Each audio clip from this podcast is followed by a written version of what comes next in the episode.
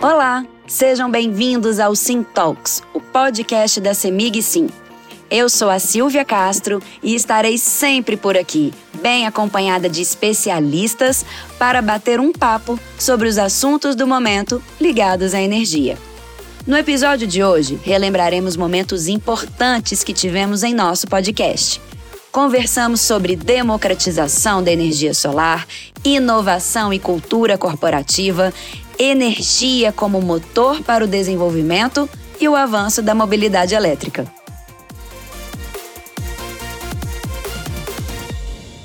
De que forma a CEMIG Sim pode contribuir e simplificar o acesso à energia solar? O que é geração compartilhada e como a democratização do mercado de energia solar contribui com a diminuição do custo de energia para o consumidor? Para responder essas perguntas, em nosso primeiro encontro, conversamos com Danilo Guzmão, presidente da Semig Sim, e João Paulo, diretor de negócios da Semig Sim. Explica pra gente o que é essa geração distribuída que tanto se fala e que a gente ainda vai falar muito por aqui, né?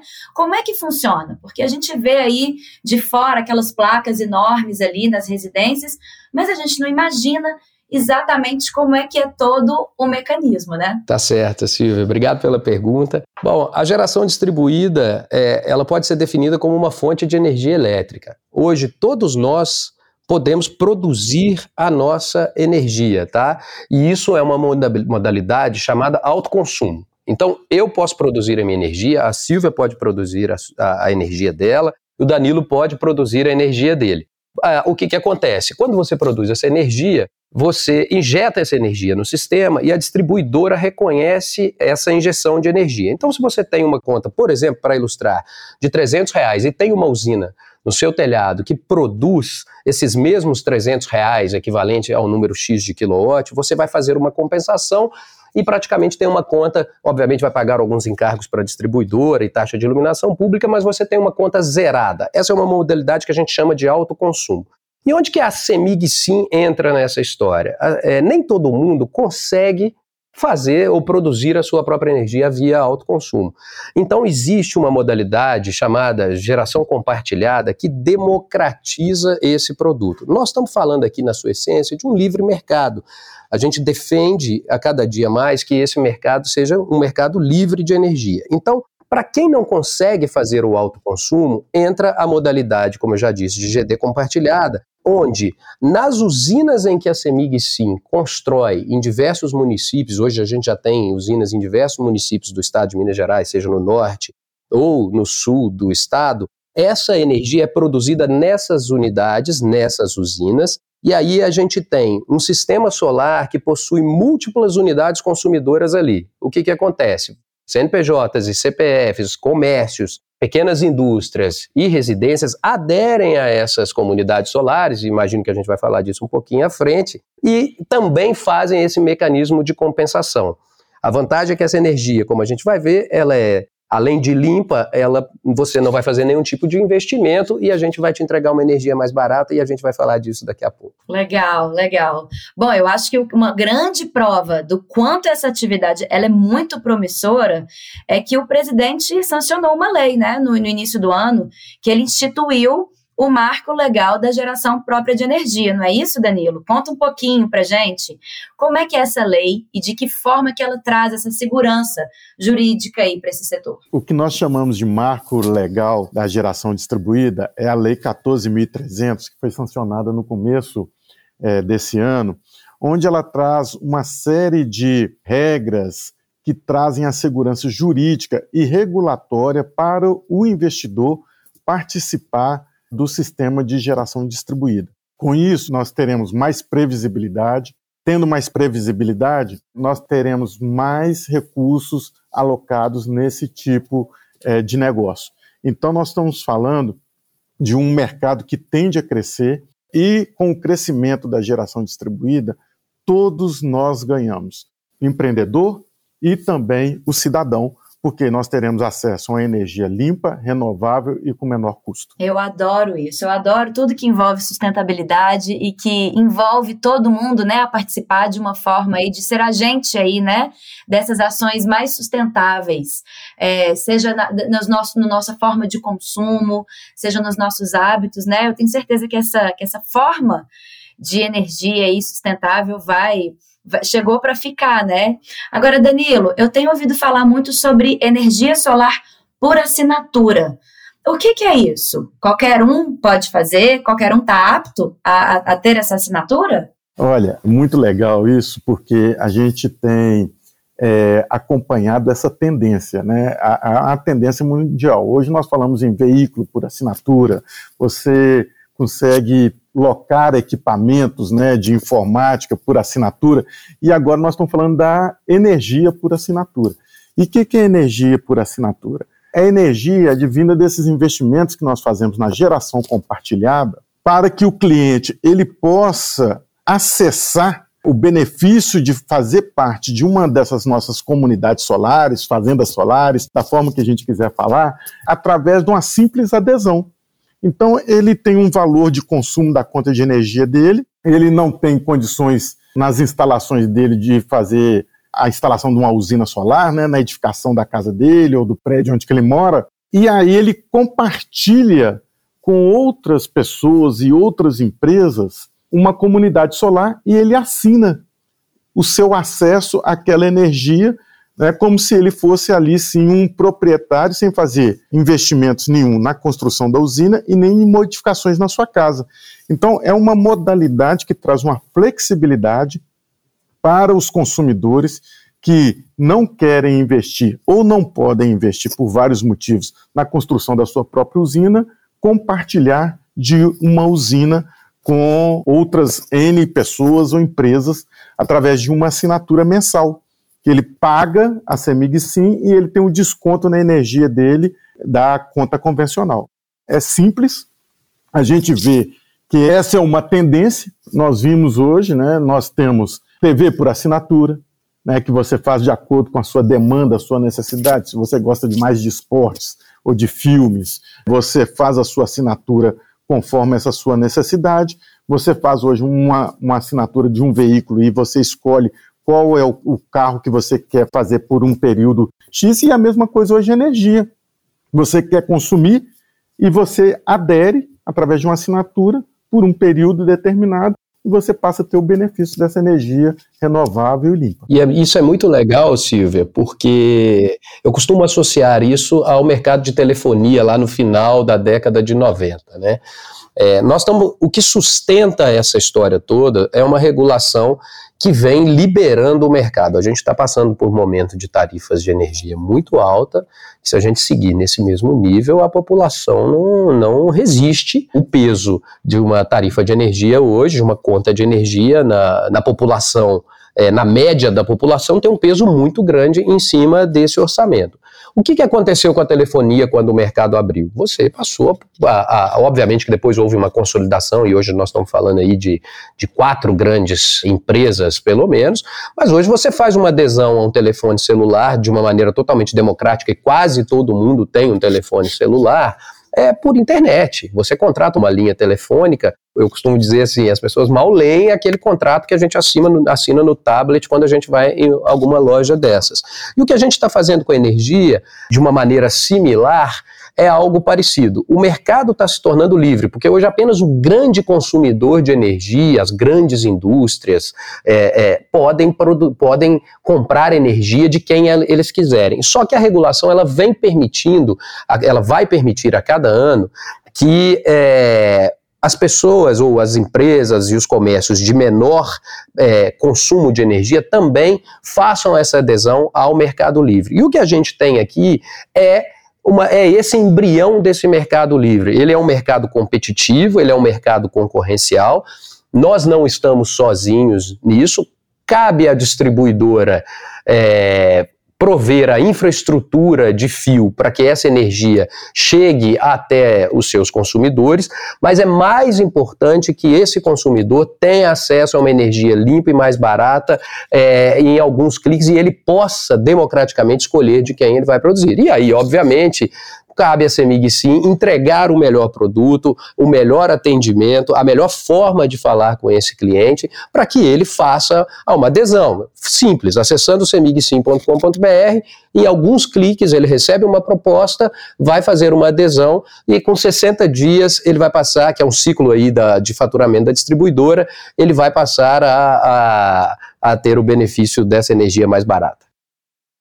Agora, a gente fala muito, é, João, dessa questão da energia mais barata, dos custos. Ah, quem não tem ainda é, a condição né, de instalar isso na sua residência.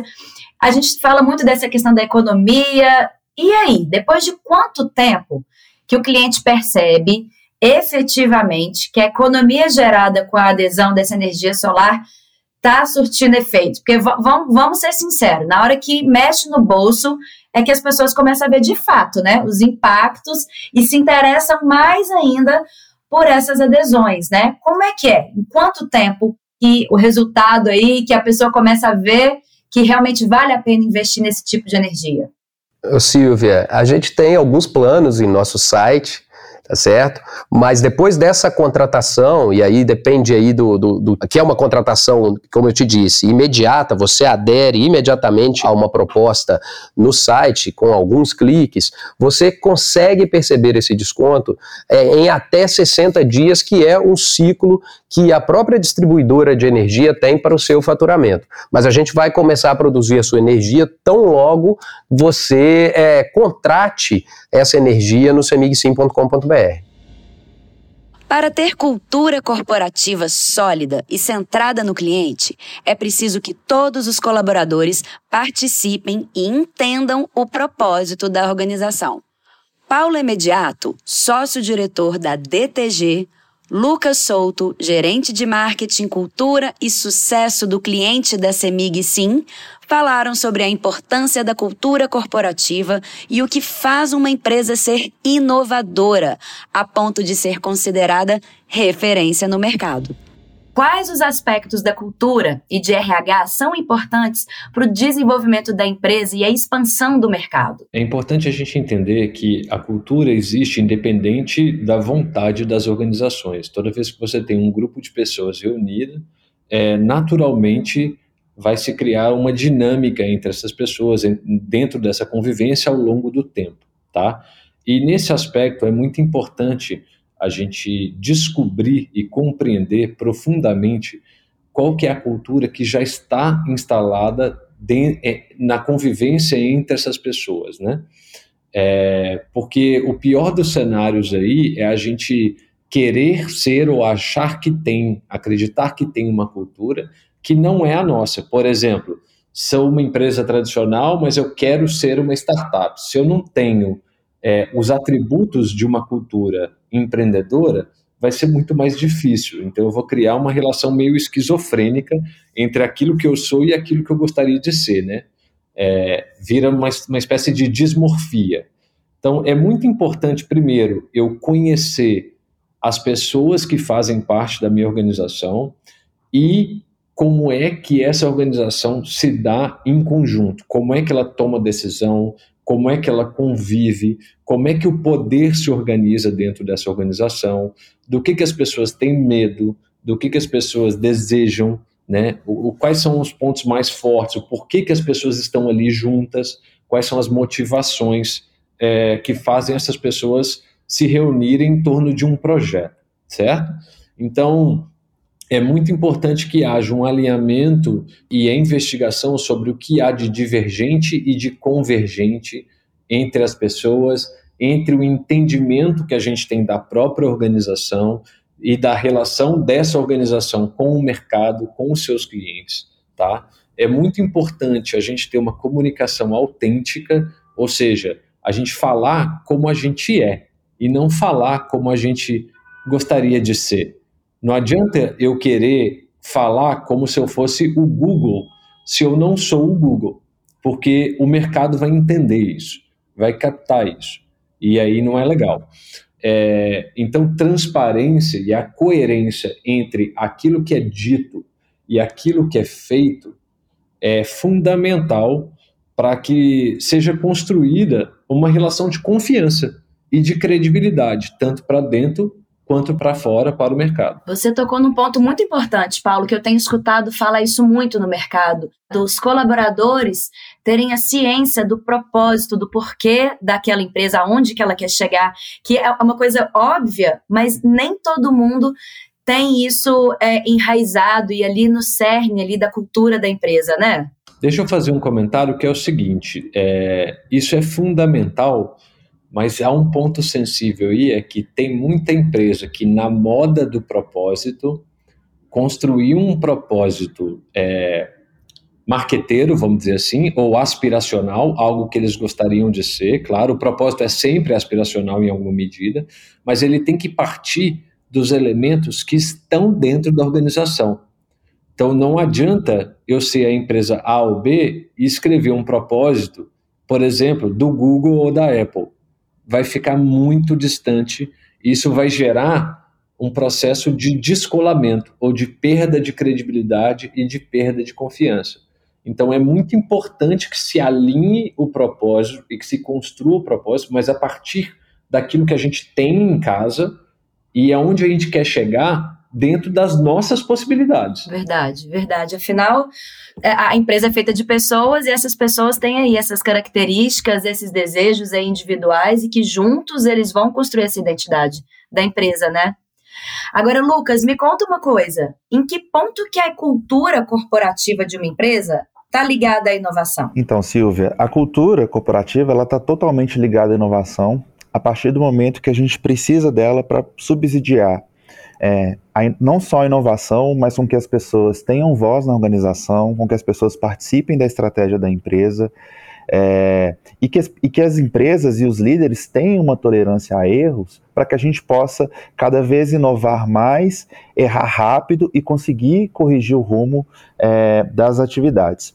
É importante a gente também é, explicar o que, que é cultura, né? Então a cultura ela se expressa na organização principalmente de quatro, em quatro principais formas: coisas, rituais, comportamentos e processo. As coisas são é o local de trabalho, os prédios, por exemplo. Não adianta a gente falar é, que somos todos iguais se o CEO da empresa tem uma sala ou uma sala é, diferenciada, ou ele tem um elevador só para ele, né? Na, ao mesmo tempo, não adianta a gente ter uma empresa toda colorida, se comportar como startup, mas ali na cultura do dia a dia nada disso se, se, se sustenta. Tem os rituais também, folgas, horários, é, as reuniões, como se dá esse reconhecimento. Por exemplo, se a empresa fala que ela é colaborativa, que ela valoriza a colaboração, mas no fim do ano ela reconhece uma pessoa que não foi colaborativa, ela está ali dizendo que a colaboração não é tão importante assim. Também tem os processos, né? Os projetos, é, que projetos são priorizados, como que é feita a comunicação desses projetos, como que são tomadas medidas disciplinares para aquelas pessoas que não têm comportamentos é, aderentes à cultura. E também, em última escala, os comportamentos também ditam a cultura. É, como que os líderes tratam os colegas, como que os colegas conversam entre eles, é, como que essa liderança se comporta e como que esses processos decisórios com os clientes, é, com outros públicos da empresa, eles são priorizados ou não. Mesmo, ao mesmo tempo, não dá para falar que a, o cliente está no centro da empresa se na hora de tomar uma decisão eu, eu deixo a necessidade do cliente de lado e tomo uma decisão com base, por exemplo, no aspecto financeiro.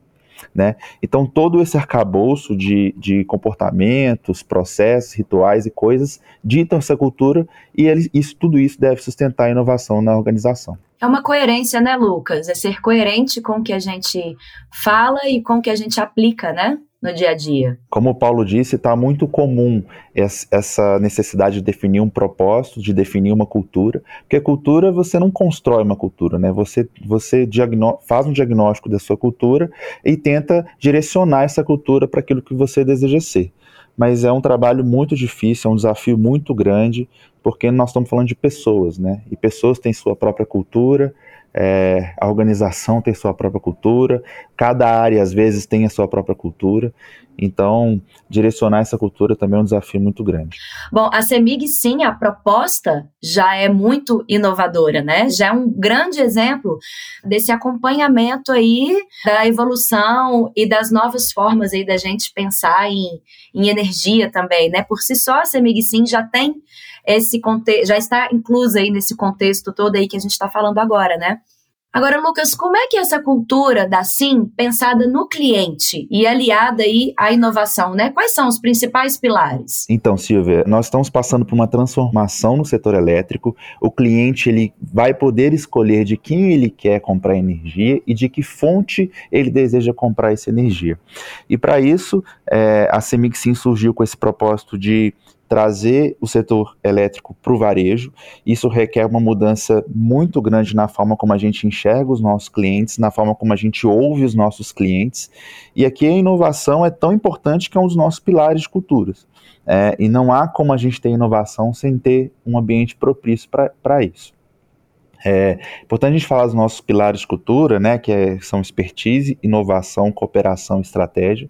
A expertise em síntese quer dizer que a gente é uma organização que aprende o tempo inteiro, a gente sabe o nosso negócio, a gente sabe como funciona o mercado, mas a gente precisa aprender o tempo inteiro. A inovação, ela fala por si só, a gente busca soluções simples, inteligentes, né? A gente trabalha com metodologias ágeis aqui, o que dá uma agilidade muito grande e, e fortalece a inovação dentro da companhia. É, a gente também busca líderes que são tolerantes a erros, né? E a gente também tem trabalhado com iniciativas de inovação aberta para suportar esse pilar. Cooperação, né? A gente entende também que uma empresa tem que ser ágil e colaborativa, e para isso a gente precisa cooperar, colaborar, compartilhar com conhecimento, é, não trabalhar em silos. É, e, e, como eu falava anteriormente, a gente precisa ter líderes que pensem assim, né? Porque senão a gente, a gente ingesta a organização.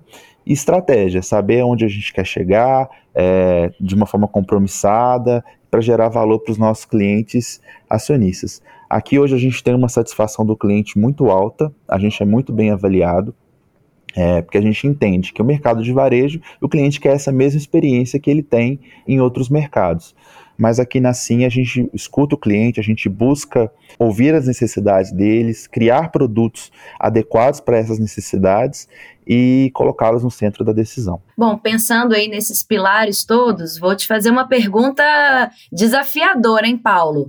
O que é que faz uma empresa ser inovadora a ponto de se tornar uma referência no mercado? Bom, vamos lá. É... Bom, se eu tivesse essa, essa resposta totalmente estruturada, seria uma receita de sucesso infalível, né? Mas a gente tem alguns sinais, tá? Quais são esses sinais? As organizações, elas durante muito tempo, elas se organizaram primeiro em torno de um produto, em torno de um processo produtivo e depois em torno de um produto para atender às expectativas dos acionistas. Né? Assim funcionou durante mais de um século aí.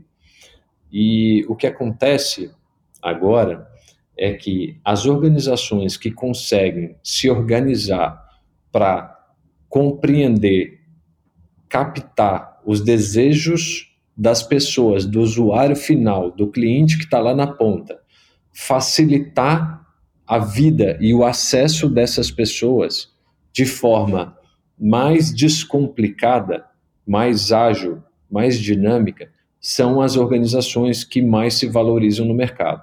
Então, por exemplo, quando a gente pensa por que, que a Apple tem o valor que a Apple tem, ela tem o valor que ela tem porque ela oferece uma experiência que surpreende e facilita a vida das pessoas na ponta.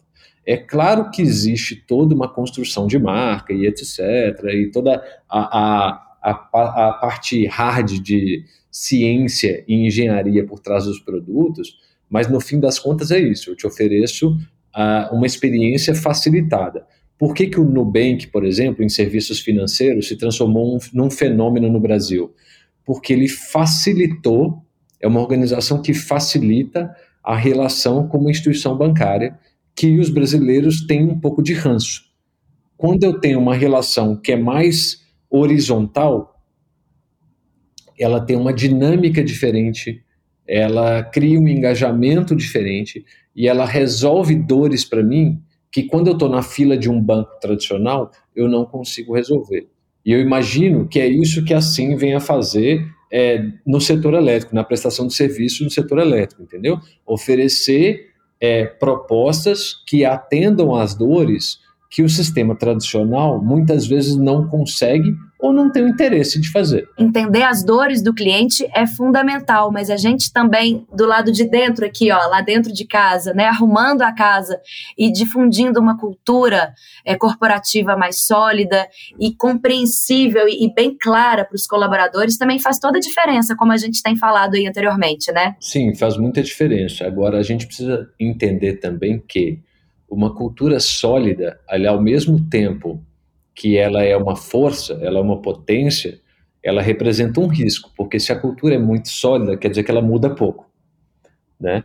A gente precisa ter uma cultura forte, porém flexível, porém aberta à dinâmica de mudança, certo? É, ela precisa gerar um sentimento positivo, um sentimento de confiança nas pessoas, ou seja, os colaboradores, as equipes confiam naquela organização, acreditam que estão trabalhando para construir algo que é melhor do que o que existe no mercado, acreditam que resolvem problemas das pessoas no fim das contas, certo? É, sem fazer com que essa força da cultura se transforme em excesso de confiança, né? Como eu costumo dizer, tem uma analogia aí com o futebol que é um time muito bom consagra um jogador mediano. Né? Ou seja, uma cultura muito forte consagra um jogador mediano, porque a cultura é muito forte e aquilo faz com que todo mundo eleve a barra de produção. Agora, um time ruim detona um jogador que é bom. Né? Se a cultura não é positiva, mesmo que você traga grandes talentos, eles vão perder em performance dentro daquele ambiente. Então é importante que você tenha um ambiente que ele seja frutífero, que ele faça com que as pessoas é, se engajem, produzam e sejam mais felizes fazendo o que elas fazem. Isso é, faz todo o sentido dentro de uma organização, sem deixar que isso se torne é, tão forte que seja imutável. Adorei essa analogia aí. Pegando um gancho nessa questão da cultura sólida e forte, as organizações mais tradicionais, elas elas estão tendo dificuldades em mudar o rumo da cultura, né? A cultura foi construída de uma forma tão sólida é, e com rituais e processos tão repetitivos que mudar o rumo dessas empresas tem sido cada vez mais desafiador e, e, é por isso que as empresas de tecnologia, principalmente, elas estão ganhando tanto espaço e, e, se adaptando e ouvindo o cliente de uma forma é, realística é, em detrimento das, das outras organizações mais clássicas, né? Com certeza. Já pensou em um mundo sem energia? Como viveríamos sem transporte, sem internet ou sem água quente no chuveiro? Esses são apenas alguns dos exemplos que podemos citar aqui. Fundamental para o crescimento do país, debatemos com Reinaldo Pazanese, presidente da CEMIG, a relação entre energia e desenvolvimento social e econômico. Vou começar com o senhor, Reinaldo. Me conta, qual que é a relação entre a energia e o desenvolvimento econômico social? Ô Silvia, primeiro pode me chamar de você, viu? É, estamos aqui num ambiente informal e a ideia é a gente poder, de fato, fazer um bom bate-papo. Mas você começou com uma pergunta muito legal, que é qual é a relação entre energia e desenvolvimento econômico social é absolutamente direta, né? Não dá para pensar em desenvolvimento econômico e social sem energia. E não dá para pensar também em desenvolver energia se nós não tivermos juntos crescimento econômico, atividade econômica e desenvolvimento social. É um pouco o que você falou, né? Como é que a gente vai se imaginar é, sem internet, sem água quente, sem luz é, à noite para você poder é, estudar, para você poder ter o seu lazer, né? Como é que a gente vai se imaginar é, até hoje sem transporte, sem energia elétrica, cada vez mais aí a gente vai ter carros elétricos apoiando também no, no transporte. Então, energia, sem dúvida nenhuma, é absolutamente fundamental para o desenvolvimento é, econômico e social. Na verdade, vou até dizer mais, assim, eu, é, tem uma coisa que me marcou é, é, na vida quando a gente fala em indústria. A indústria, o nome correto dela é indústria de transformação, porque ela transforma. ela transforma minério de ferro em aço. Ela transforma é, é, leite em uma série de produtos, manteiga, requeijão, é, queijo. Para tudo isso, gente, precisa de energia elétrica.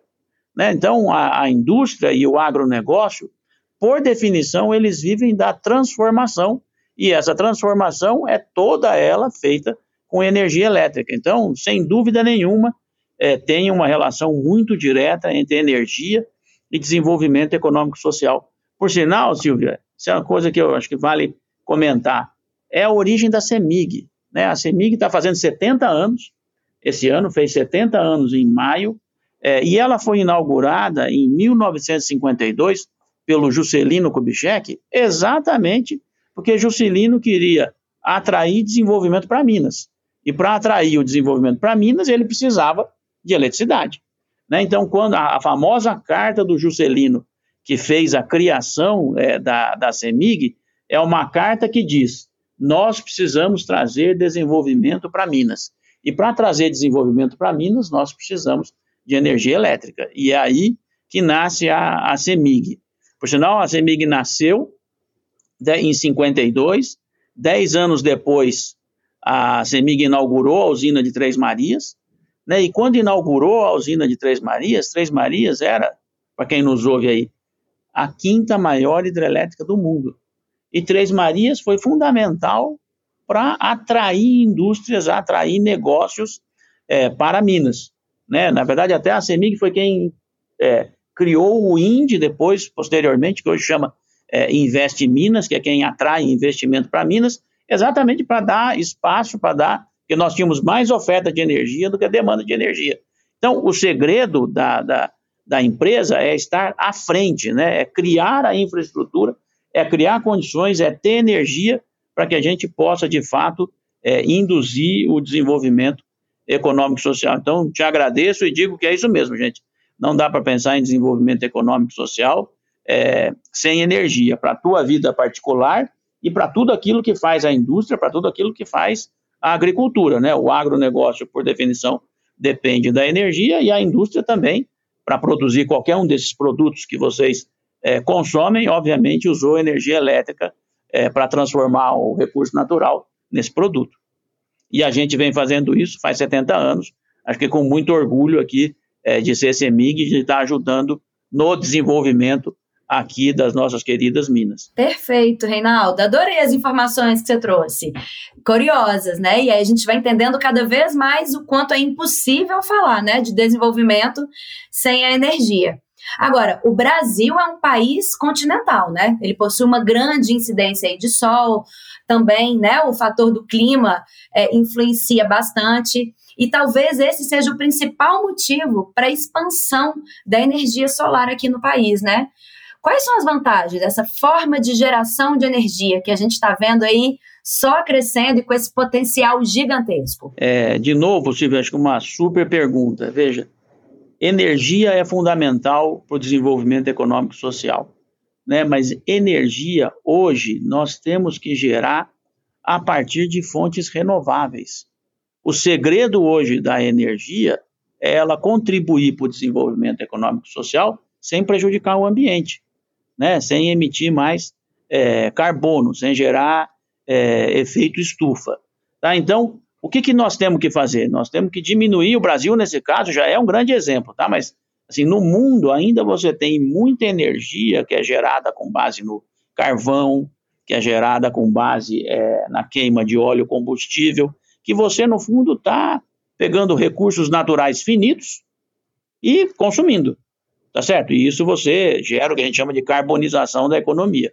Tá certo? Por quê? Porque são recursos finitos que você está queimando. Eu estou queimando o carvão, eu estou queimando o petróleo, né, que eu tive que extrair da terra é, para trans, transformá-lo em óleo combustível e a partir daí é, gerar, gerar energia elétrica. Então, o nosso segredo hoje é gerar energia sem prejudicar o meio ambiente. Né? E aí, sem dúvida nenhuma, a energia solar é uma dessas grandes oportunidades. A gente tem a energia eólica, que vem dos ventos, a gente tem a energia hidráulica, né, que vem é, da água, e a gente tem a energia solar. Mas aqui também, é, quero dizer assim com muito orgulho, que a CEMIG é 100% energia renovável, né? 100% da energia é, gerada, produzida pela CEMIG, vem de fontes renováveis, seja ela hidráulica, seja ela eólica, seja ela solar. Mas solar hoje, claramente, é talvez a fonte que tem mais potencial de expansão, sobretudo em um estado como Minas, né, que tem um alto índice aí de é, irradiação solar. A gente sabe muito bem, basta ir ao norte de Minas para ver aquele céu azul sem nenhuma nuvem, né?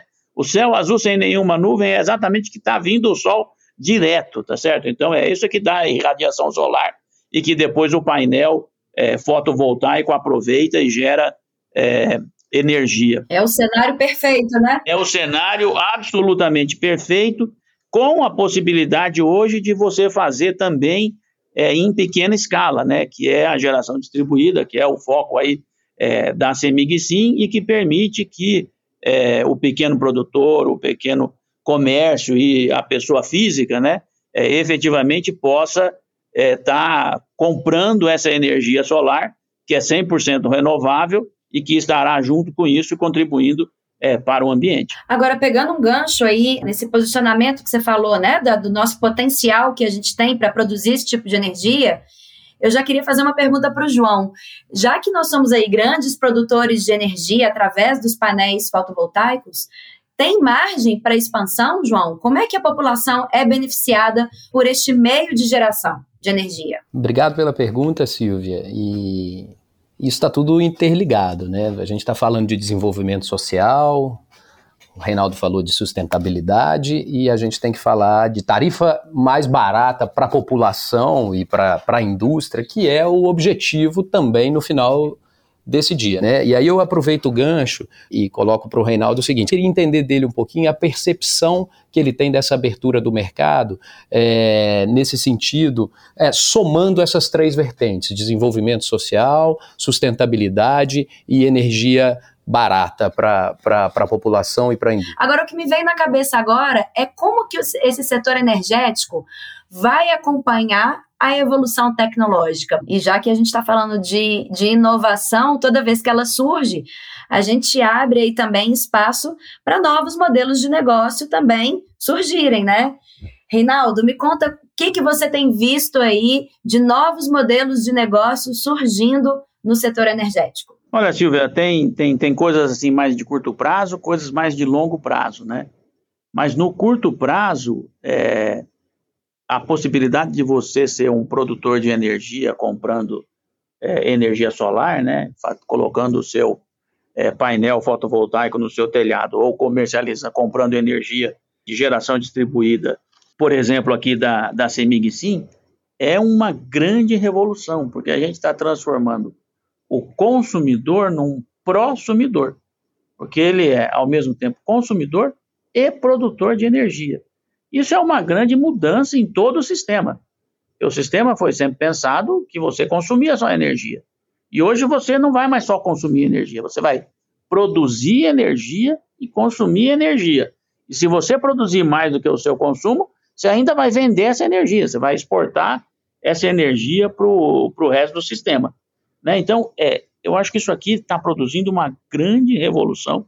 A gente tem que alterar muito a nossa infraestrutura, mas para você, né, que é, é, é, vamos dizer, o consumidor, é uma absoluta, uma super oportunidade para você passar a ser produtor de energia e essa energia que você vai produzir vai facilitar muito você diminuir, você diminuir tua conta, tá certo? Porque a verdade é que você vai conseguir colocar essa energia no mercado e a sua conta vai diminuir, né? Porque o custo é, da, da energia que vem da geração distribuída é, facilita você diminuir a sua conta do restante da energia. Então aqui tem um, para mim tem um espaço imenso que eu mais do que, vamos dizer, sugiro que, que quem esteja nos ouvindo aqui pense em poder ter é, a, o seu painel fotovoltaico, né, diretamente ou através de empresas como a Semig Sim, porque você vai estar contribuindo para o meio ambiente, diminuindo a tua conta e sendo um prosumidor. Né? Então, aqui eu diria que é assim um grande caminho já imediato, de, de curtíssimo prazo. de um pouco mais de longo prazo, cada vez mais nós vamos ter um mercado aberto, né, o que a gente chama de um mercado livre, né, que você não vai precisar, você vai poder escolher de quem você compra a energia. Né? A distribuidora, vamos dizer, você continuará sendo a CEMIG, mas se você quiser comprar energia de um terceiro, você vai pagar pela infraestrutura da CEMIG e você vai comprar energia de quem você quiser. Na maior parte dos países hoje, se for para a Europa, é absolutamente assim. Né? Você escolhe de quem é, você quer comprar energia e você paga a estrada. Você paga o fio é, pela, vamos dizer, para a área de, de distribuição. Então, esse também é um caminho é, inevitável, que é um caminho que ocorrerá, tem já é, é, toda uma programação aí do ponto de vista da abertura do mercado, tem temas que estão em discussão no Congresso, eventualmente, para acelerar esse assunto. É, e um último assunto, ainda do lado é, de facilitar a vida do consumidor, é o smart grid, são as redes inteligentes. E aí você vai poder fazer a melhor gestão possível da tua rede desde o teu celular. Desde o teu celular, você consegue é, apagar a luz que você esqueceu acesa, que ele vai te avisar. Você consegue, sei lá, ligar o ar-condicionado. Espero que não, né? Mas eu prefiro que você desligue o ar-condicionado, entendeu? Para não desperdiçar energia, né? Mas assim, você consegue fazer desde o seu celular, tendo redes inteligentes, é, toda a gestão que você vai estar tá vendo a qualquer momento, quanto que você está consumindo, e eventualmente nós aqui, né, que, que, que vamos poder estar tá olhando isso também de forma centralizada, desde a CEMIG, a gente vai estar tá podendo te dar todas as dicas daquilo que você está fazendo e que eventualmente, uma coisa assim, estou pensando aqui mais para o futuro, a gente deve ter tarifas horárias, entendeu? Então, tarifas horárias, eu vou dizer, ó, esse não é um bom momento para você estar, tá, sei lá, passando roupa. Entendeu? Por quê? Porque consome muita energia e é uma energia mais cara.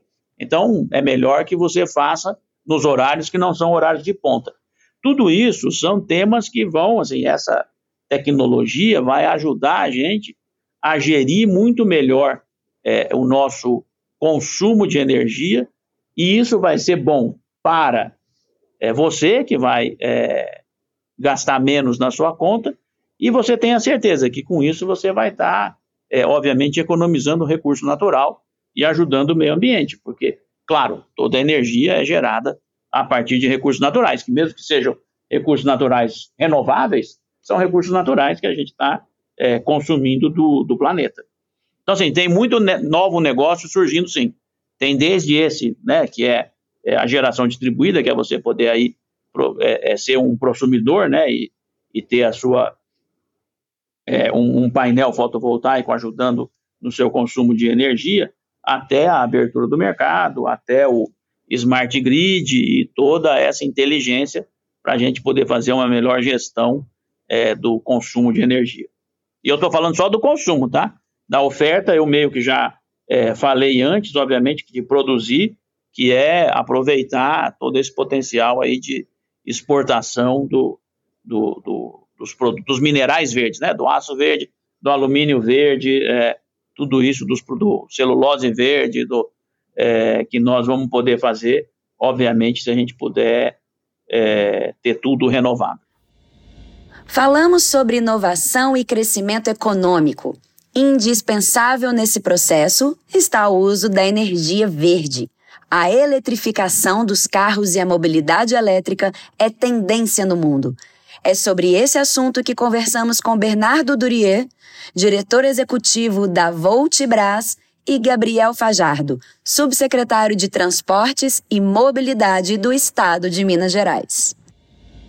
Me conta uma coisa: a eletrificação dos carros é uma realidade e a mobilidade elétrica tem avançado no mundo. A perspectiva é a substituição dos motores a combustão, assim que os países, claro, tiverem a estrutura para garantir o abastecimento dos carros elétricos, né? Então me conta, o que que precisa ser feito para isso acontecer? Primeiramente, a gente precisa tratar esses temas da perspectiva de governo como política pública. Né? Acho que a gente já identificou a necessidade de caminhar para uma eletrificação dos carros, dos veículos também de grande porte, como os ônibus, e o que a gente debate agora é não só a implementação disso enquanto política pública apta a receber os incentivos governamentais para tanto, mas também para a gente poder discutir a financiabilidade dessas estruturas. Né? É, eu acho que, de uma certa forma, a gente já tem o conceito muito claro na nossa cabeça de que esse é um caminho incontornável para o futuro, que a gente já vem verificando né, cada vez mais próximo, chegando né, na nossa realidade, mas a gente vai precisar ainda debater os incentivos governamentais para essa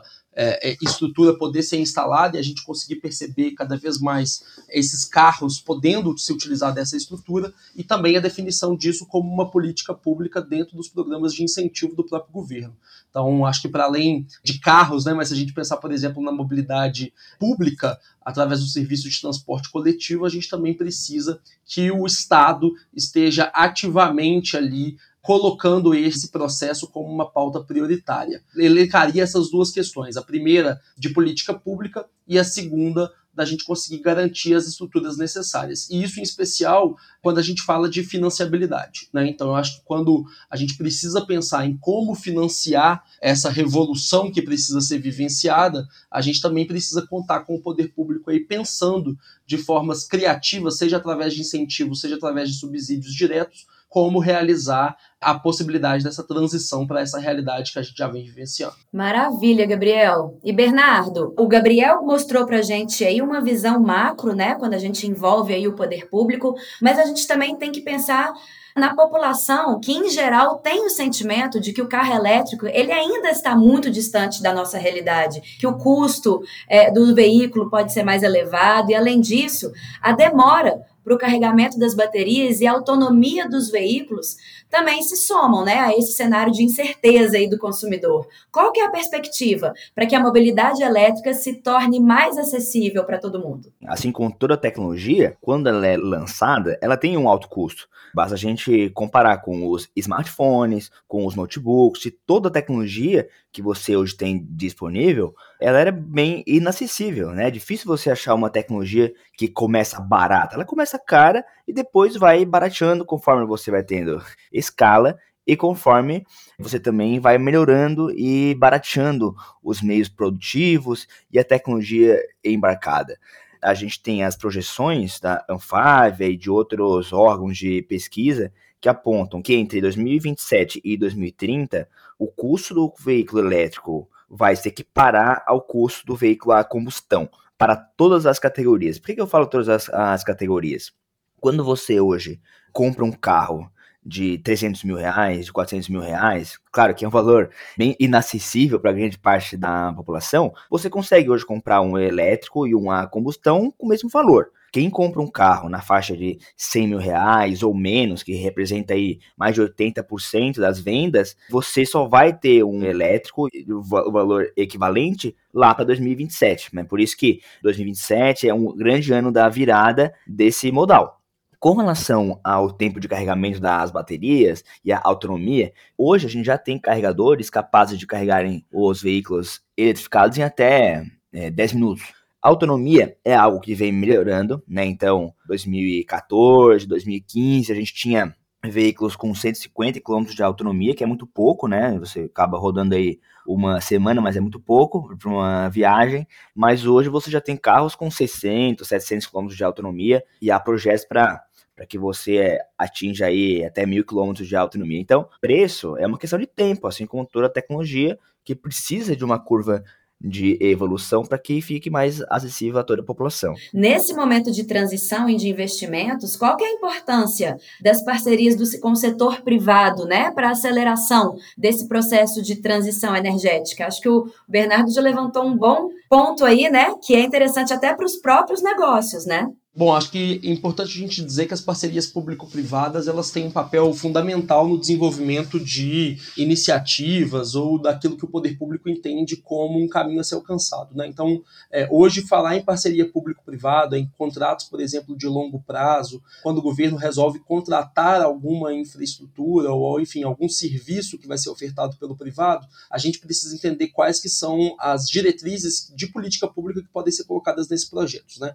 Acho que a realidade de ESG aí, né, que a gente fala muito em projetos de infraestrutura, é, que envolvem parcerias com o setor privado, é um caminho também incontornável. Então, quando a gente pensa, por exemplo, em contratação de novos serviços, por exemplo, de transporte público coletivo ou de infraestruturas que o poder público vai fazer uso, seja os terminais rodoviários, os terminais de transporte metropolitano, intermunicipal, precisa pensar em como que esses bens do Estado, esses serviços que o Estado é titular, podem ser prestados pela iniciativa privada e que a iniciativa privada possa ser induzida no bom sentido, né, ou incentivada, fomentada a desempenhar serviços que estejam mais condizentes com o que a gente precisa alcançar, inclusive na, renovação ou na transição energética, né? Então, quando a gente fala em contratos, né, quando a gente fala do poder público como agente contratante ou como agente indutor, portanto, dessas, desses novos serviços ou bens que ele venha contratar, a gente precisa entender que a gente tem que, primeiro, colocar isso como uma obrigação, né? Então,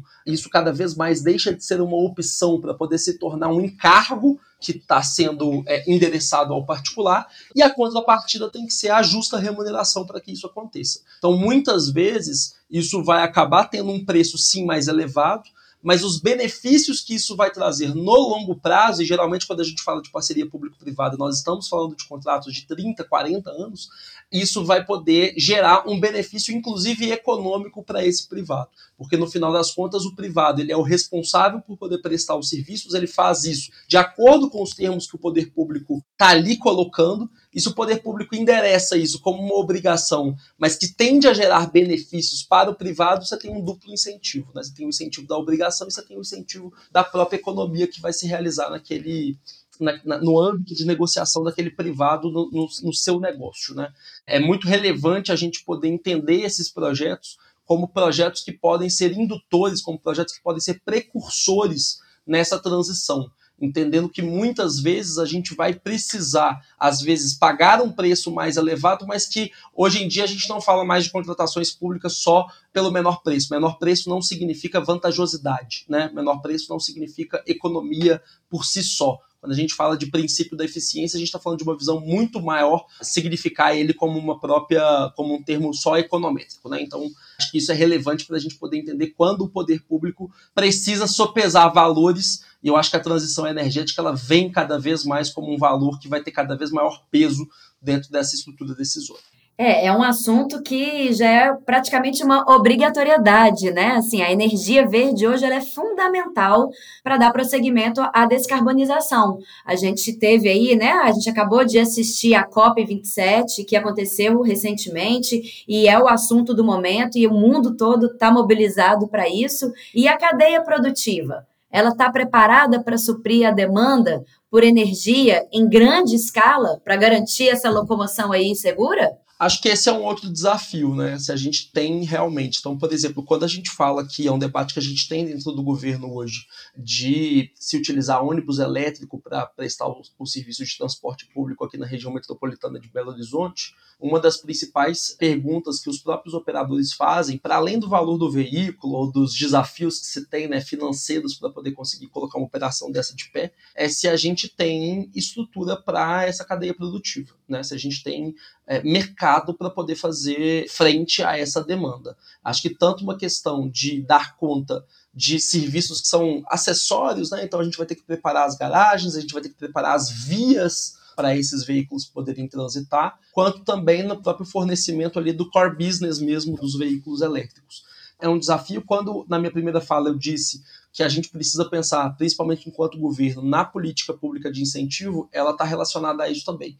Como fomentar uma cadeia produtiva que permita que, quando a gente trate esses temas como obrigações, como exigências que são colocadas né, nas relações que o poder público trava, na iniciativa privada, pensando em economia, pensando em como conseguir desenvolver isso nos seus próprios negócios, a gente tem que fomentar. Acho que um dos papéis do poder público é esse papel de fomento, né? Esse papel de conseguir gerar essa atração, essa relação encadeada mesmo de fornecedores, de fornecimento tanto para aquele que vai prestar o serviço finalístico, quanto para aquele que vai prestar os serviços acessórios a esse serviço finalístico. Então, acho que esse é um desafio que a gente tem, acho que a gente vem evoluindo nisso.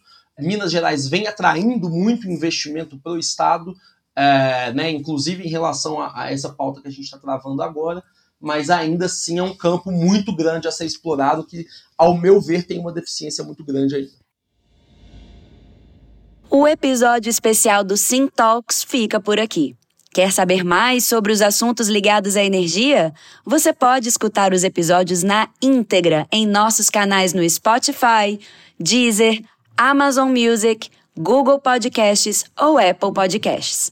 Quero agradecer a você que ouviu o episódio de hoje.